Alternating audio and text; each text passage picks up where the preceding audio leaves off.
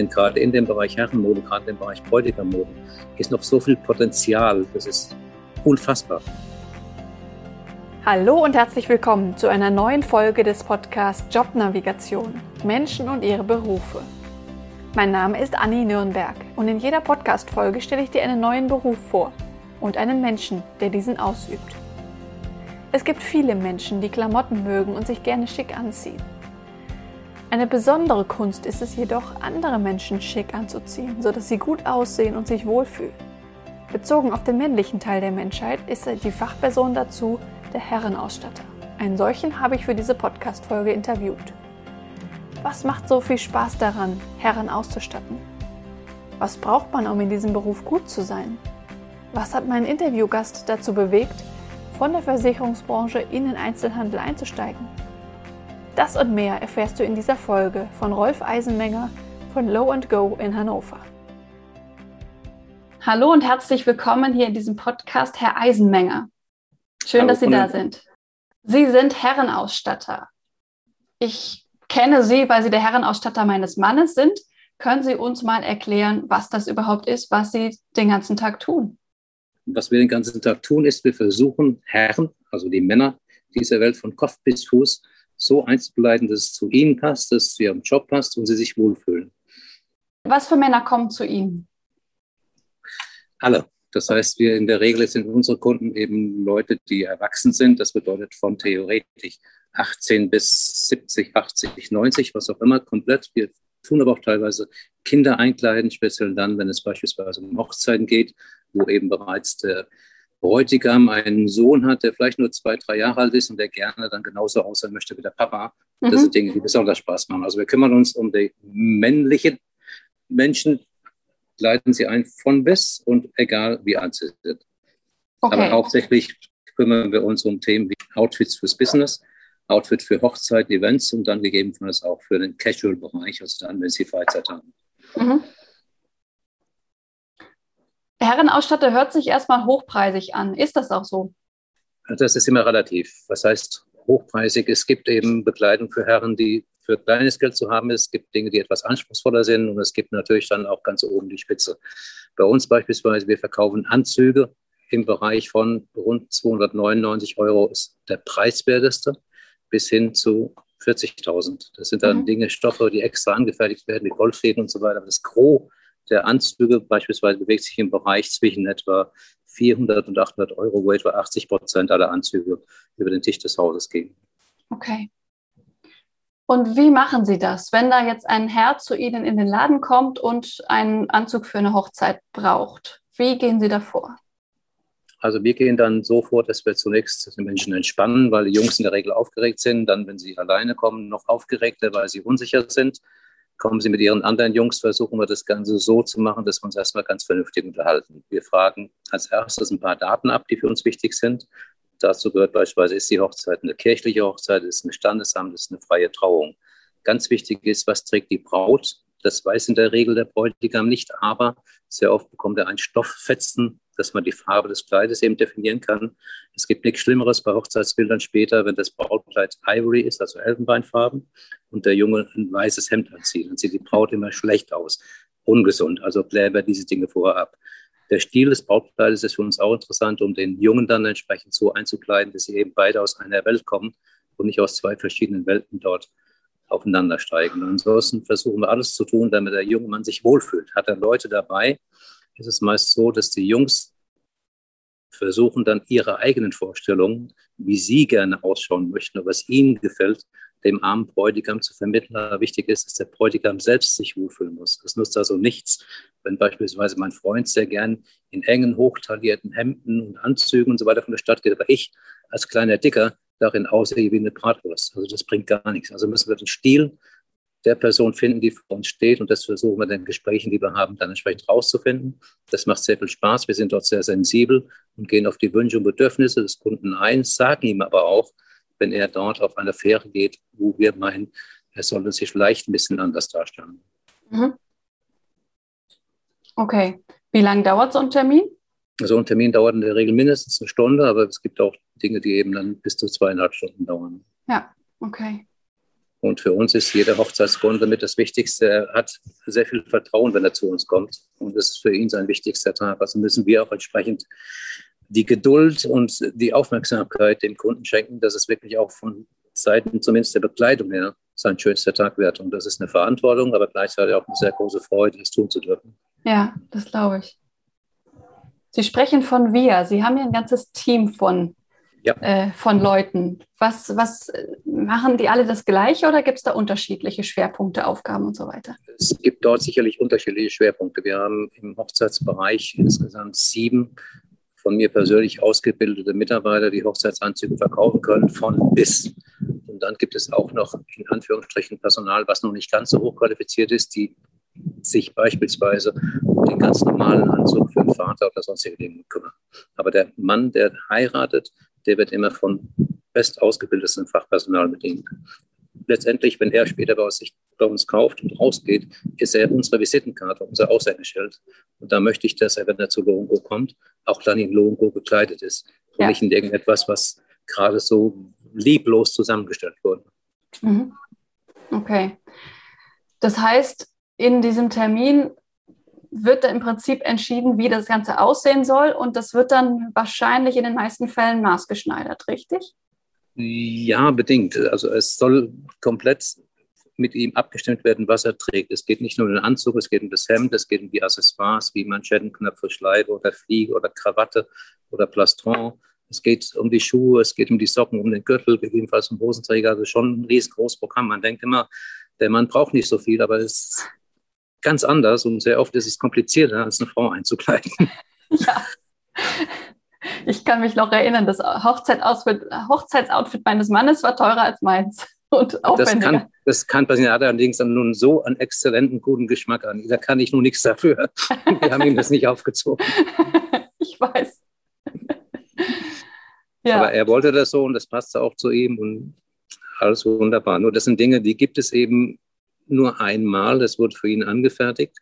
Und es gibt ja Bräutigam, die sind mit dem zufrieden, wie ihre Frauen sie gegebenenfalls wegschicken, nachdem sie irgendeine Zeitung gelesen haben, dort ein Bild gesehen haben, dass eben dort der momentan meistverkaufte Vintage-Anzug unbedingt für ihn auch da sein muss. Aber wenn jemand ein bisschen individuell aufgestellt ist, dann möchte er nicht so aussehen wie alle anderen. Ja. Und dann fängt es richtig an, Spaß zu machen. Was macht dann Spaß für Sie? Spaß macht es letztendlich dann, wenn der Bräutigam oder der Kunde dazu Ja sagt, ja, so möchte ich heiraten. Das heißt, wir haben ihm dann etwas gezeigt, mit dem er voll einverstanden ist, was manchmal auch ein bisschen weggeht von dem, was er ursprünglich wollte. Und er ist zufrieden. Das heißt, für uns macht es am meisten Spaß, ganz zum Schluss den Bräutigam vom Spiegel zu sehen und gucken, dass er glücklich ausschaut. Ja. Und dass er sich auf den Tag freut. Das ist für uns unser Ziel. Unabhängig ja. davon, wie viel er nachher bezahlt an der Kasse ist. Das sind nebensächliche Dinge. Das ist wichtig, aber ist für uns ganz sicher nicht die Motivation, den Kunden zu bedienen. Mhm. Und dann zurück zu dem, dass es zu Ihrer Frage, dass es Maß sein muss. Es muss nicht immer Maß sein. Es gibt von vielen Herstellern auch entsprechend vorgefertigte Teile, die wir dann aber individuell mit Änderungsschneidereien, das heißt aber dann eben nicht nur Hose kürzen, Ärmel kürzen, das heißt schiefe Schultern richten und sonstige Dinge, eben so anpassen, als ob es nach Maß geschneidert wäre. Also wir haben den okay. Anspruch, den Kunden wirklich nachher so ausgehen zu lassen, dass er perfekt aussieht und unseren Stempel hat. Und wenn ich heute sehe, dass oder Hochzeitsbilder sehe, die ich sehr viel verfolge, wo Leute sich Dinge selbst in Kaufhäusern und sonstige Dinge zusammengestellt haben, wo dann die Hosen zu lang sind oder die Ärmel zu lang oder sowas, da kriege ich manchmal ganz viel Gänsehaut. Und, und Wut, weil man so oberflächlich mit diesen Personen umgeht, das ist schlimm. Das tut mir als Herrenausstatter weh. Ja, das glaube ich. Die Braut sieht aus wie geleckt und so weiter, dann steht der Bräutigam neben dran und das sieht aus, als wenn er irgendwo gerade aus dem Bett gezogen wurde. Grausam. Ja. Okay, Sie haben ja nicht nur jetzt mit, mit Bräutigammen zu tun, sondern ich, wie nennt man das überhaupt? Bräutigamme? Ist das die Mehrzahl? Ich glaube schon. Ja, ne? Bräutigamme. Bräutigamme. Bei Ihnen ist ja auch die Besonderheit, dass ja auch teilweise sehr berühmte Menschen bei Ihnen in den Laden kommen. Ist das für Sie ein Unterschied, mit diesen umzugehen oder gehen Sie damit um wie mit allen anderen auch? Also für uns spielt der Name oder das, was die Leute machen, absolut gar keine Rolle. Der, der Kunde, der uns seinen Laden betritt, ist für uns VIP gleichgültig, was hinten dran steht. Gleichgültig, wie viel Geld er ausgeben möchte, das interessiert uns nicht. Für uns ist jeder Kunde, den wir bedienen dürfen, mhm. wirklich eine very important person. Und okay. das Prominente oder sowas, was zu uns kommen, ja, tun sie, aber die werden nicht anders behandelt wie andere Leute auch. Okay. Möchten die teilweise zum größten Teil auch gar nicht. Mhm. Die sind froh, wenn sie mal ganz normal behandelt werden und ja. nicht irgendwo dann gepimpt werden oder sonst irgendetwas. Ja, kann ich mir gut vorstellen. Was machen Sie denn sonst noch außer der Kundenberatung so drumherum? Was fällt da sonst noch an? Alles, was im ganz normalen Betrieb anfällt. Wir müssen, um erstmal Ware zu verkaufen, Ware einkaufen. Das heißt, wir sind sehr viel unterwegs auf Messen, auf entsprechend Firmenbesuchen, auf Shows und sonstige Dinge zu sehen, was ist das, was wir einkaufen, um es später zu verkaufen. Es kommt dazu, dass man Läden haben muss. Diese Läden müssen eingerichtet werden, die müssen gestaltet werden. Wir sind also gleichzeitig auch Raumausstatter, wir sind Dekorateure. Wir sind logischerweise auch der Buchhalter, die Buchführung. Wir sind der Bankmitarbeiter, der irgendwann Rechnungen bezahlen muss. Wir machen alles, was ein normaler Betrieb hat, von der Logistik des Versandes bis hin zu Abstimmung mit Schneidereien, also handwerkliche Arbeiten, querbeet. Also das Berufsbild selbst umfasst wirklich theoretisch 24 Stunden am Tag. Mhm. Sie müssen eben nicht nur dafür sorgen, dass Sie was zum Verkaufen haben, sondern müssen auch sehen, dass es dann, wenn es verkauft wurde, entsprechend hinten dran weitergeht, inklusive aller buchhalterischen und sonstigen wirtschaftlichen Arbeiten. Ja, okay. Und was ich persönlich mache, meine Mitarbeiter sagen, ich mache den meisten Teil Quatsch oder Quatsch mit irgendwelchen Leuten, aber ansonsten tun wir wirklich morgens von der Regel 8 bis abends 20 Uhr arbeiten. Mit Themen nicht nur im Verkauf, sondern auch im Büro, in der Buchführung etc. pp. Okay. Wie haben Sie sich denn dafür entschieden, das zu machen? Wie kam es dazu? Das kam ich dazu, in den Beruf zu gehen, wie die sogenannte Jungfrau zum Kinde. Man muss wissen oder sollte wissen, dass Bekleidung und Mode für mich seit meinem frühen kindlichen Alter, seit etwa 10, 12, wichtig ist. Ich habe früher im Alter von 10, 12 in Frankfurt am Main, wo ich geboren bin, Zeitungen verkauft. Damals die Frankfurter Rundschau mit dem Ziel, dort ein bisschen Geld zu verdienen, um mir Hosen zu kaufen. Und zwar Hosen, die so geschnitten sind wie die Hosen damals von den Bee. Meine Mutter wollte dafür nicht unbedingt so viel Geld ausgeben, aber ich wollte unbedingt diese Hosen haben. Also habe ich Zeitung verkauft und mir das dann entsprechend leisten können. Später habe ich andere Dinge gemacht, die berufliche Ausbildung. Ich bin großen Auslandskaufmann, habe dann Betriebswirtschaft studiert nebenher, bin später in einer großen pharmazeutischen Großhandlung, einer Aktiengesellschaft, als Lehrling angefangen, habe dann gearbeitet, habe meine Ausbildung gemacht, bin dort ins Controlling gegangen, also mehr in den buchhalterischen Bereich, bin dann in die Versicherungsbranche, bin in der Versicherungsbranche relativ gut gewesen und gut aufgestiegen, bin dort wie es schön heißt, Direktor eines Konzerns geworden, der aus Amerika kommt, bis ich dann nach etwa 14 Jahren in diesem Konzern gegangen bin, wie es so schön heißt, auch teilweise gegangen worden bin. Das war ein amerikanischer Konzern, wo die Liebe nachher die Entscheidung gegeben hat, eben diesen Konzern zu verlassen, weil ich dort meine Frau kennengelernt habe, die auch in der führenden Position war und man es dort in der Firma nicht gut fand, wenn zwei Führungskräfte miteinander liiert sind. Okay. Dann haben wir uns für die Liebe entschieden und haben uns selbstständig gemacht auch in der Versicherungsbranche und Unternehmensberatung, sind dann quer durch die Bundesrepublik mit diesen Dingen gereist, bis wir dann 1900, lassen mich nachdenken, 95, 96 verschiedene Betriebe, die wir uns dann gekauft haben, verkauft haben, wollten eigentlich nichts mehr tun. Erstmal für ein, zwei Jahre, weil wir sehr viel gearbeitet haben und waren auf Sylt, hatten in Hannover noch ein Ladenlokal, Miete zu zahlen. Das ist eine längere Geschichte, der aber leer gestanden hat. Und dort wollten wir für drei Monate so war es geplant, eigentlich ein sogenanntes, damals hieß es Outlet, aufmachen. Das heißt, wir wollten diese drei Monate Leerstand, heute nennt man es Pop-Up Store, bedienen, um nicht unnötig Miete zu zahlen für etwas, was nicht betrieben wird. Mhm. Dann haben wir auf Sylt Leute kennengelernt, die dort im Einzelhandel sind, haben dort bei einer Flasche Rotwein, wie es so schön heißt, mal gesagt oder die Frage gestellt, habt ihr nicht ein paar Bekleidungsstücke aus der Vorsaison, die wir in Hannover verkaufen können für drei Monate? Den Namen Pop-Up Store gab es damals noch nicht. Und da sagt einer Logo.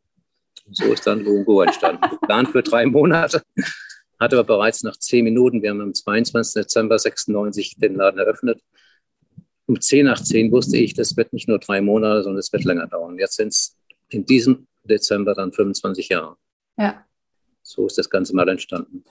Eigentlich, wie gesagt, soll es nur eine Übergangszeit sein für drei Monate, um dann wieder entsprechend weiterzuarbeiten im Bereich Unternehmensberatung, Versicherung. Aber dann bin ich, wie es so schön heißt, bei der Klamotte mit meiner Frau zusammen hängen geblieben. Und was hat das verursacht, dass Sie hängen geblieben sind? Können Sie das benennen? Ja, dieser unendlich, unendliche Spaß, mit anderen Menschen zu arbeiten. Ja. Und Tag für Tag Menschen zu haben. Es gab damals keine Minute, wo nicht irgendwelche Leute im Laden waren. Es war Kult gewesen, wo, als wir angefangen haben. Und das hat so viel Freude gemacht und so viel Spaß gemacht. Besser als das trüge Papierwälzen und sonstige Dinge, sondern ja. das Arbeiten mit Menschen, die Gespräche, das ist das, was uns dazu entschieden hat, dieses weiterzumachen. Mhm. War das am Anfang auch nur, schon nur Herrenmode oder auch für? Nein, wir hatten damals Herren. Das heißt, wir waren, wie es so schön heißt, die Mutter aller Outlets. Heute gibt es Outlets an jeder Ecke. Damals war es was ganz Besonderes. Wir hatten damals durch diese Dinge relativ schnell auch ein entsprechendes Wachstum, haben nicht nur in Hannover gearbeitet, sondern haben dann in Hamburg eine Filiale aufgemacht, in Stuttgart und München.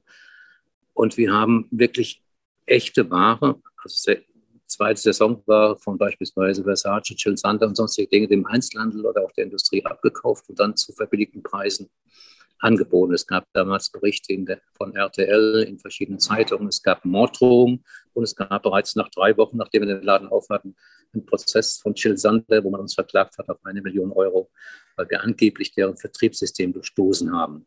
Mhm. Wie man sieht, ich lebe noch, wir haben den Prozess gewonnen und haben damit eigentlich für die ganzen Outlets und so weiter dann die Tür aufgemacht. Das war eine sehr spannende, eine sehr interessante Zeit. Ja, das glaube ich. Was hat Sie dann bewogen, sich nur auf Herren zu konzentrieren? Wir haben, wie gesagt, die ersten, Moment, wie lange war das denn? Die ersten knapp zehn Jahre Damen und Herren gemacht. Wir haben immer mit Herren Geld verdient. Herren hat uns unheimlich viel Spaß gemacht. Damen auch, aber mit Damen haben wir kein Geld verdient, weil immer dann, wenn wir dachten, die Damen wollen rot, wollten sie grün. immer dann, wenn wir dann sagten, okay, dann kriegt er grün, wollten sie orange und all diese Dinge. Und grundsätzlich sind die Jungs, wie es so schön heißt, wesentlich teuer im Einzelhandel. Nicht einfacher, ganz sicher nicht, aber sie sind in Anführungsstrichen nicht beratungsresistent. Und das Arbeiten mit Jungs hat uns einfach mehr Spaß gemacht als mit Damen. Ja. Okay. Und danach haben wir dann empfohlen, 2003, als wir diesen Outlet-Bereich verlassen haben, denn es gab mittlerweile Outlets an aller Ecken und Enden, sind wir umgestiegen zum Fachhandel und haben uns dann entschieden, auch bedingt durch einen Zufall in Hannover, eben uns auf Herren zu konzentrieren. Es gab damals 2003, 2004 das Ende eines sehr großen Herrenausstatters. Gab es die Firma Hetman in Hannover, die dann ihre Türen geschlossen hat, weil es dort keine Nachfolgeregelung gab. Und ich habe dort eine Chance erkannt, in diese Fußstapfen von Erdmann irgendwo hineinzutreten und gerade das Geschäft der Events und Anlasshochzeiten eben übernehmen zu können. Damals waren wir in Hannover in dem Bereich zumindest nicht konkurrenzlos, aber die Mitbewerber haben sich mehr auf andere Dinge konzentriert. Und wir sind in diesen Bereich der Events und Maß und sonstige Dinge reingegangen und haben uns dort mittlerweile so stark ausgebreitet, dass wir auch überregional bekannt sind. Mhm. Wow, cool. Sie sind ja jetzt aber auch wieder in diesen Outlet-Bereich reingegangen, richtig? Nein, falsch. Nicht? Dann habe ich das falsch verstanden. Nein, Sie haben das richtig verstanden, aber wir gehen da nicht wieder rein, sondern wir sind da ganz schnell auch wieder draußen.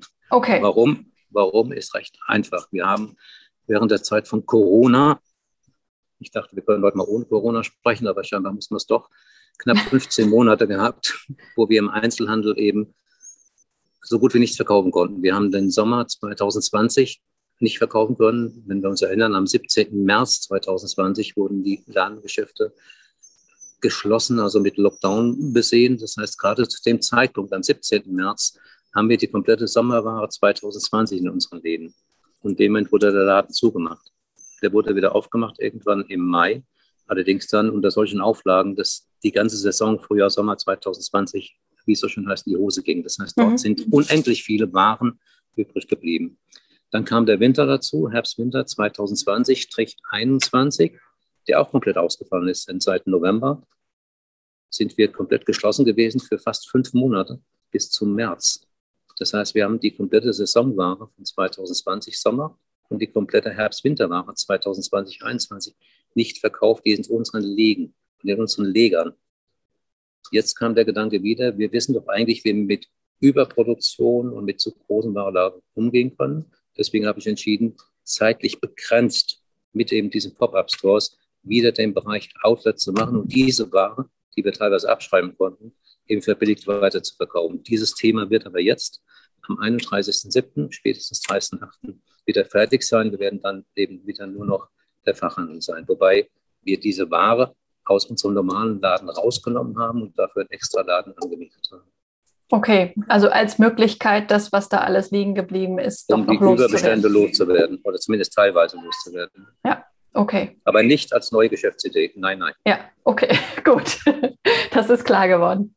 Wenn sich jetzt jemand von den Zuhörern für den Bereich interessiert, wie läuft denn da so eine Ausbildung zum Herrenausstatter ab? Gibt es das überhaupt oder ist das dann ähm, Einzelhandelskaufmann oder sowas? Also zum Herrenausstatter selbst gibt es kein Ausbildungsformat, sondern es gibt eben das vom Einzelhandelskaufmann, dann eben mit dem Schwerpunkt Herrenbekleidung. Aber es ist das normale Berufsbild des Einzelhandelskaufmanns. Okay. Und kann auch jemand, der den Einzelhandelskaufmann woanders gemacht hat, dann beim Herrenausstatter einsteigen oder muss der bei Ihnen auch nochmal was durchlaufen? Wahrscheinlich, oder? Also können tut er das immer. Es ist eben nur so, dass er dann in diese Themen, die speziell die Herrenmode betrifft, eingearbeitet oder ausgebildet werden müssen. Das sind Dinge, die wir selbst im eigenen Hause machen. Mhm. Wie lange dauert das, das dann? Das kommt je nachdem darauf an, wie offen der Mensch ist, der zu uns kommt. Aber wenn heute ein komplett Branchenfremder zu uns kommt, wird er mindestens sechs bis zwölf Monate benötigen, um in diese Tiefen der speziellen Dinge der Herrenmode eingewiesen zu werden, um wirklich dann auch kompetent rundum bedienen zu können. Das ist sicherlich einfach heute. Ich bin neu bei uns. Ich kann nach zwei Wochen eine Hose verkaufen, natürlich klar. Ich kann aber nicht nach drei Wochen schon einen Maßanzug machen. Ja, ich kann ja. auch nach drei Wochen noch nicht kompetent mit allem drum und dran Hochzeitskunden bedienen. Das kann man frühestens nach sechs, sieben Monaten, wenn man sehr viel bei den Kollegen oder auch bei mir mit zugeschaut hat und eben dort meistens Learning by Doing betreibt. Mhm. Okay. Wie sind denn aktuell die Chancen in diesem Bereich, einen Job zu finden? Ich würde mit Kusshand heute noch fünf bis sieben Leute sofort einstellen. Mhm. Wir suchen seit Monaten qualifiziertes Personal, Leute, die Lust darauf haben. Ich würde sie sofort einstellen. Ich würde auch, Anni, wenn ich diese Leute finden würde, noch darüber nachdenken, zwei, drei Geschäfte mehr aufzumachen. Denn gerade in dem Bereich Herrenmode, gerade im Bereich Bräutigermode, ist noch so viel Potenzial. Das ist unfassbar. Ja. Ich kriege auch ständig Anfragen von anderen Städten, dort noch Geschäfte aufzumachen. Bei uns ist aber die Expansion immer zwangsweise begrenzt durch die Anzahl der wirklich kompetenten Mitarbeiter. Und wenn ich heute zehn Leute kriege, ich stelle die morgen ein. Also von daher gerne Bewerbungen weiterleiten. Ja, ich werde es auf jeden Fall. werde es auf jeden Fall auch in den Show Notes verlinken oder auch nochmal schreiben. Wonach suchen Sie denn? Also wer, wen würden Sie sofort einstellen? Ich würde in Anführungsstrichen jeden einstellen, der Liebe zu seinem Beruf hat, der motiviert ist, und der gerne mit anderen Menschen arbeitet, der sensibel ist und die Bereitschaft mitbringt, etwas für ihn gegebenenfalls Neues zu lernen. Mhm. Man muss nicht Herr sein, um das bei Ihnen machen zu können. Also Sie würden auch Damen einstellen. Wir haben, bei uns muss ich mal gucken, Moment, wir haben 80 Prozent Damen. Mhm. Ja, also wir Jungs sind, ja, wir sind die wenigsten. Wir sind vier Jungs und sind neun Damen. Okay. Und die Jungs lassen sich auch gerne von Damen bedienen. Mhm. Gut. Gibt es sonst noch was, was Sie eventuell Interessierten mitgeben möchten? Also jetzt Hörern des Podcasts. Also normalerweise sagt man, dass der Einzelhandel lange Arbeitszeiten hat, wenig verdient und so weiter. Das stimmt alles so teilweise, stimmt aber teilweise auch nicht. Grundsätzlich, wenn man immer jemand ist, der nur seine 40 oder 37 Stunden zusammenzählt und guckt, wann das wieder vorbei ist, damit er nach Hause gehen kann, der soll sich bitte nicht im Einzelhandel bedienen. Weil davon gibt es schon genügend, die in Kaufhäusern sonst was. Ich entschuldige mich auch später für irgendwelche Aussagen. Da stehen schon genug rum, die keine Lust für ihren Job haben. Aber bei uns muss man Lust auf seinen Job haben. Und wenn es dort eben mal eine Stunde länger dauert, dann als eine Stunde länger. Und wenn ich heute mal keinen freien Tag in der Woche habe, dann habe ich eben mal keinen freien Tag. Dafür, zumindest bei uns, kriegen die Mitarbeiter einen weit, weit überdurchschnittliches tarifliches Gehalt, kriegen viele andere Vorzüge, die man sonst in normalen Geschäften nicht hat. Und wir haben bei uns so ähnlich wie die Italiener, die wir gerade gesehen haben, ein junges, motiviertes Team, das wie eine Mannschaft zusammenarbeitet. Und da muss man hineinpassen, das muss man wollen. Und wenn man etwas verschlossen ist oder mehr introvertiert ist, dann ist das Berufsbild des Herrenausstatters jährlich das Falsche. Mhm sondern einfach Leute, die was wollen, die auch gerne mit Menschen arbeiten, die Menschen kennenlernen, die sensibel sind, denen kann man alles beibringen. Mhm. Wichtig ist das Wollen, die innere Motivation, das zu tun und mit Spaß seiner Arbeit nachzugehen. Den Rest bringe ich Ihnen bei. Super. dann werden wir das mal propagieren, gerade im Raum Hannover, wenn möglich. Ich sitze ja, ja gerade in Aachen. Ich tue mein Bestes, dass dieser Podcast auch mit dazu beiträgt. Das ist gut. Vielen lieben Dank für das Interview. Sehr gern, Frau Nürnberg. Das war eine weitere Folge des Podcasts Jobnavigation Menschen und ihre Berufe mit Anni Nürnberg. Ich hoffe, du kannst jetzt besser beurteilen, ob der Beruf des Herrenausstatters oder etwas ähnliches für dich interessant sein könnte. Wenn dir diese Folge gefallen hat, freue ich mich sehr über eine positive Bewertung auf Apple Podcasts oder ein Like auf Instagram. Du findest uns dort unter dem Namen Jobnavigation. Wenn du gerade versuchst herauszufinden, welcher Beruf am besten zu dir passt, unterstütze ich dich gerne im persönlichen Coaching oder auch durch unseren Online-Kurs Berufsfinder. Auf unserer Website findest du alle Optionen, wie ich dir helfen kann. Du findest sie in den Show Notes verlinkt. Dort findest du zum Beispiel auch die Motivations-Challenge, ein achttägiger Online-Kurs, der dir zu mehr Motivation im Alltag verhilft. In der nächsten Folge am kommenden Montag geht es in die Pharmaindustrie. Kati erzählt uns von ihrem Werdegang als Biologin. Deine Anni von Jobnavigation. Für mich war es irgendwie so eine Blackbox, weil ich nicht wusste, was kann man denn sonst noch machen was kann man als Biologin, außer vielleicht noch Biologielehrerin zu werden, sonst noch anfangen.